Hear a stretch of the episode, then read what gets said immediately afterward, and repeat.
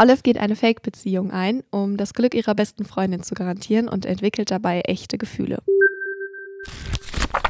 Heute habe ich eine Liebesgeschichte mitgebracht. Eine chaotische, lustige, wunderschöne Liebesgeschichte. Und zwar die theoretische Unwahrscheinlichkeit von Liebe von Ellie Hazelwood. Ganz am Anfang, in einer Art Prolog, erfahren wir von Olive, die gerade studiert. Sie möchte Wissenschaftlerin, Forscherin werden und steht ganz am Anfang und hat ein großes Problem, denn sie steht in einem Badezimmer und kann kaum etwas sehen, weil sie abgelaufene Kontaktlinsen in den Augen hat und ihre Augen fürchterlich brennen und tränen.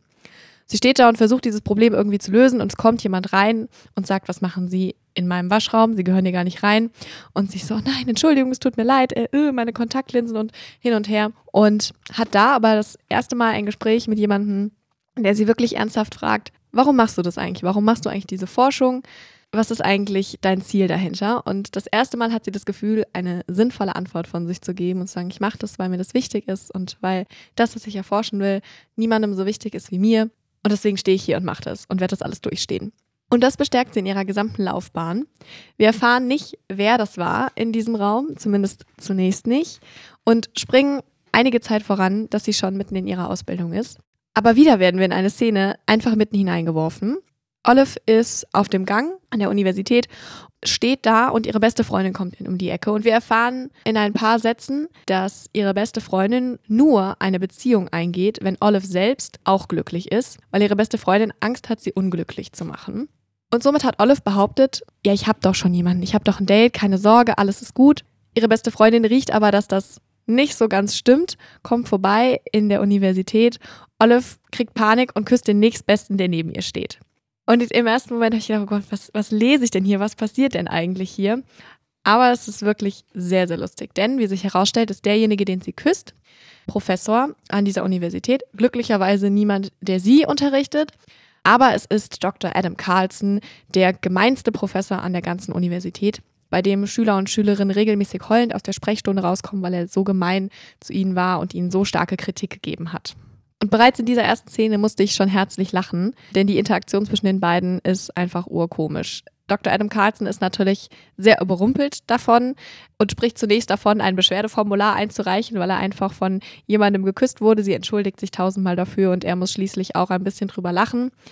Sagt dann ja, es ist in Ordnung, gehen Sie mal nach Hause, schlafen Sie sich mal ordentlich aus. Wahrscheinlich haben Sie einfach in der ganzen Forschung nicht genug geschlafen und drehen ein bisschen durch.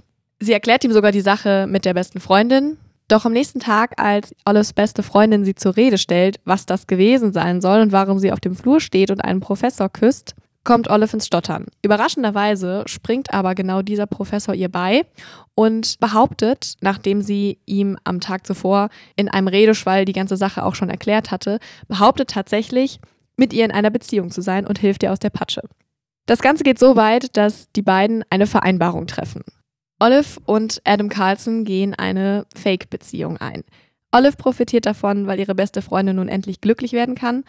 Und Dr. Adam Carlson profitiert davon, weil er Fördergelder braucht. Und die bekommt er nur, wenn die Universität auch den Eindruck hat, dass er nicht in der nächsten Woche an eine andere Universität wechselt, weil er da ein besseres Angebot bekommt. Und eine Freundin zu haben, die hier vor Ort ist, bestärkt natürlich diesen Eindruck.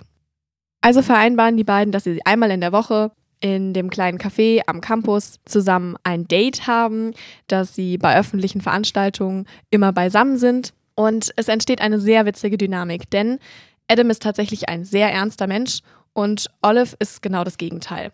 Das merkt man schon, als die beiden zum Beispiel eben Kaffee trinken gehen.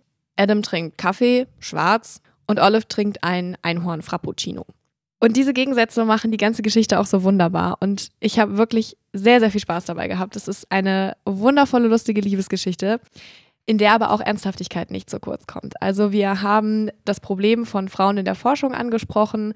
Olles beste Freundin ist zum Beispiel in ganz vielen verschiedenen Organisationen, die Frauen in der Forschung unterstützen. Es wird immer wieder thematisiert, wie wenige Frauen es doch tatsächlich in ihren Fachbereichen gibt. Und auch Olive erlebt, dass ihr mehrfach vorgeworfen wird, dass sie nur mit Adam Carlson zusammen ist um aufzusteigen, da er ein sehr angesehener Professor an der Uni ist. Das Ganze läuft erstmal gut für beide und wird aber für Olive kompliziert, als sie feststellt, dass sie sich eben in Adam tatsächlich verliebt hat. Sie fühlt sich wohl bei ihm, möchte ihm immer nahe sein und schließlich und endlich stellt sie fest, oh nein, ich bin verliebt und möchte ihm das aber gar nicht sagen, denn sie hört von der Frau, von der er schon seit Jahren redet, mit der er zusammen sein möchte, von der man irrtümlich annimmt, es wäre Olive. Sie weiß aber natürlich, da es eine Fake-Beziehung ist, kann das gar nicht sie sein. Es bricht ihr das Herz, sie hat Liebeskummer, aber sie wird diese Beziehung nicht einfach beenden, denn sie möchte Adam, da er ja auch wichtig geworden ist, weiterhin unterstützen, dass er eben diese Forschungsgelder auch bekommen kann. Es scheint von ihm aus nur freundschaftlich zu sein, solange bis sie auf eine Tagung gehen und die Dinge noch komplizierter werden. Ich will aber gar nicht zu viel verraten, sondern euch empfehlen, das Buch selbst zu lesen. Und dann würde ich sagen, schnappt euch das Buch und kuschelt euch auf ein Sofa, wenn ihr rausfinden wollt, ob Olive es schafft, dass sie und auch ihre beste Freundin das Glück finden.